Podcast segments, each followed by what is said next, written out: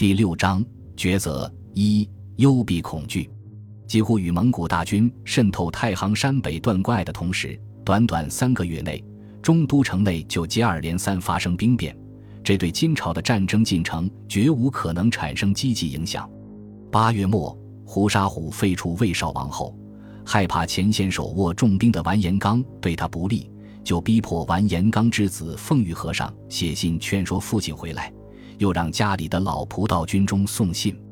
完颜刚得知通玄门之变的消息，又接到儿子的家书，迟疑徘徊良久，还是决定回家。完颜刚一入中都，胡沙虎就将他逮捕，囚禁在京城东边的闽中寺中。翌日清晨，就将他押到闹市口，以归川兵败的罪名匆匆问斩。完颜刚虽然没有军事天才，却练达军务，老成持重。他一走，前方就没了足以镇抚三军的老将。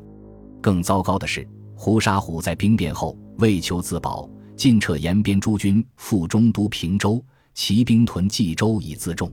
这样一来，初中都孤城外，各处关隘和要地都失去了掩护，防御体系全面崩溃。不论这种说法是不是打算将全部军事失败的责任都推到死人头上，赤裸裸的现实是。蒙古大军先后从居庸关、紫荆关涌入华北平原，如入无人之境。开战以来，中都城遭受的第三次围攻，更准确地说是围困开始了。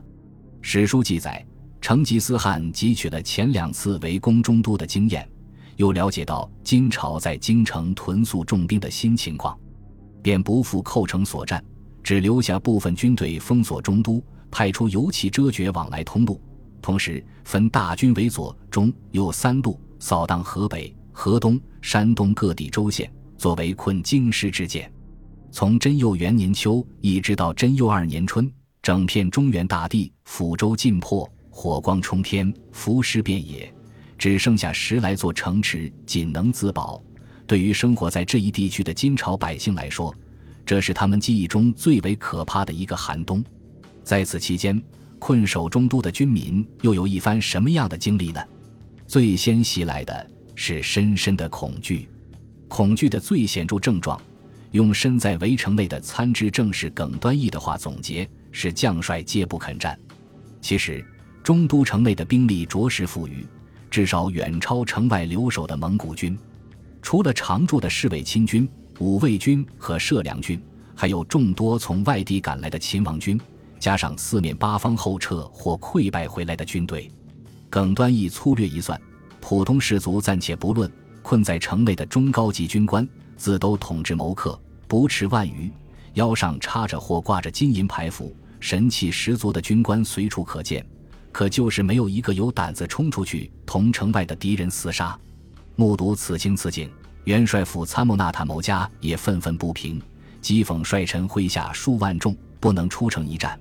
不如干脆把自己五花大绑，开城投降算了。随后降临的是严峻的饥饿。中都地处华北小平原和运河北端，人口密集。单是中都城，常住人口就有四十万，不是农业生产的有识者众多，本是严重仰赖粮食转输的大都市，加上大批士兵和军官龟缩在城内，只知坐吃山空，不肯死战解围。城外则尤其遍布。樵采艰难，农田荒芜，漕运断绝，粮食匮乏是必然结果。不多时，公共粮仓就快见底，朝廷只好求助于私家筑基卖官买粮。直大兴府是虚顶发布通告：京城官民人等若能捐纳余粮，救济军队和平民，按照捐助多少，先开收据，危机过后再行签赏。不过，敌军在外虎视眈眈。各地杳无音信，不知存亡。官爵再好，也不如目前的性命宝贵。城内响应者寥寥，眼看利诱不起作用，参知政事奥屯中校组建了暴力征粮队，强行搜括民间积粟。凡存有余粮之家，扣去够两个月消耗的份额，其余全部上缴国家。换回的是不知哪天就彻底作废的银钞或僧道借牒。这番折腾过后。中都市面上的粮食几近绝迹，北方的正常粮价大概在一斗米至二三百钱的水准。如今黑市价格居然暴涨近五十倍，到了白金三斤不能一米三升的地步。富贵之家惴惴不安，缩衣节食，本就家徒四壁的平民只能庇护等死。后来有一种说法，在长达近半年的围城中，饿死的中都军民大概有十之四五。恐惧和饥饿的叠加，终于在中都城内引发了一出令人啼笑皆非的闹剧。正月过后的某一天，晴朗无风，东边张义门外巡逻警戒的五卫军百人队，忽听见门口爆发出一阵喧嚣，紧接着城门开了一条窄缝，挤出了一支奇特的队伍。队伍的最前方举着一道白帆，上用朱砂写着四个歪歪扭扭、莫名其妙的大字“古今相对”。簇拥着白帆的百十来人，穿戴的不是戎装，似僧非僧，似道非道，衣衫褴褛，敲锣打鼓，一路行来，看得人目瞪口呆。这支队伍消失在卫兵的视线之外，不到一两个时辰，就又出现了。这次人群中有人扛着从荒野上或废墟中拾来的柴火、干草或破布条，有人拎着几个死人的脑袋，趾高气扬，原路返回。原来。围城之中苦闷无奈的金宣宗，在东华门外设立了一个招贤所，专是访求搜罗奇才异能之士，以便创造奇迹，打破困局。凡提出建设性意见并得到采纳的人，可获得不赐除官的殊荣。流窜在中都各处的江湖骗子闻风而动，均集东华门外，竞相兜售自己的退敌奇术。其中有个叫王守信的人，素喜吹牛。常称诸葛亮为不知兵，什么管仲、乐毅更是不在话下。侍御史完颜俄出，不久前还在关于魏少王降封的朝议中表现的冷静理智，不知道因何头脑发热，居然认定王某是个有真才实学的王佐之才，极力向招贤所举荐。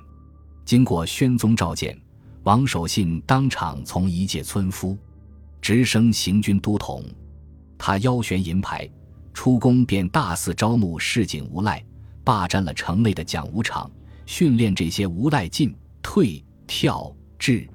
他还发明了前面那套古今相对阵法，打造黄布袍、黑头巾、西牌子各三十六件，牛头响环六十四枚，打算用这些法物吓跑蒙古人。每一操演，京城百姓观者如堵，稍有见识之人都摇头苦笑。直呼这套玩意简直就是童戏。北宋靖康年间，金军围困汴京，城内的无赖郭京就组建过这么一支六甲神兵。神兵出城，一触即溃。金军趁乱攻陷城池，北宋亡国，迄今传为笑谈。所幸的是，王守信的神兵并不敢出城与蒙古军厮杀，而是每天出城拾荒。顺便抓住一些路上遇见的落单百姓，砍取首级回来邀功。当年金朝开国的太祖、太宗，还有宗翰、宗弼等元勋，若是泉下有知，看到自己的不孝子孙重演当年宋人的闹剧，会作何感想？个体心理学有个名词——幽闭恐惧症，描述患者因身处密闭环境而产生的莫名焦虑和神经质。神兵事件。也可以说是长期围城中的绝望催生的集体瞻望，一种集体性的幽闭恐惧。贞佑二年春，蒙古三路大军将金朝的半壁江山蹂躏殆变，再度会师中都。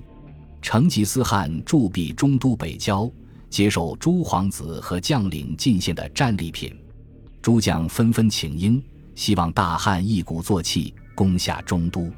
成吉思汗判断天气向热。中都城池坚固，难以迅速攻克。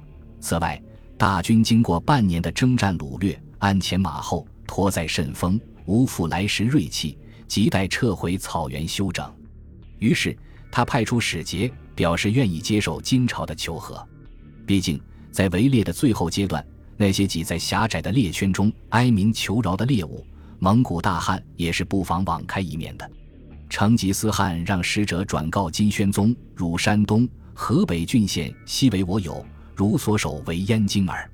天际若汝，我复破汝于险，天齐为我何？我今还军，汝不能靠师以弥我诸将之怒也。”于是，便有了本书蝎子描述的齐国公主盛装出嫁的那一幕。和议前后，金宣宗不但约束各地金军不得有任何针对蒙古军的敌对行动，还特意指派丞相完颜成辉作为人质，一路陪伴，恭送蒙古大军北出居庸关。相传，蒙古人于关之际进去山东，两河少壮数十万而去。金末诗人赵元根据亲身经历写了一首《林父哭》，道尽这场战火给河朔百姓带来的灾难。林父哭，哭声苦，一家十口今存五。我亲问之，亡者谁？儿郎被杀夫遭虏。临父哭，哭声哀，儿郎未埋夫未悔。烧残破屋不暇弃，田畴湿锄多草来。林父哭，哭不停。应当门户无余丁，追须夜至星火急，并周运米云中行。本集播放完毕，感谢您的收听，喜欢请订阅加关注，主页有更多精彩内容。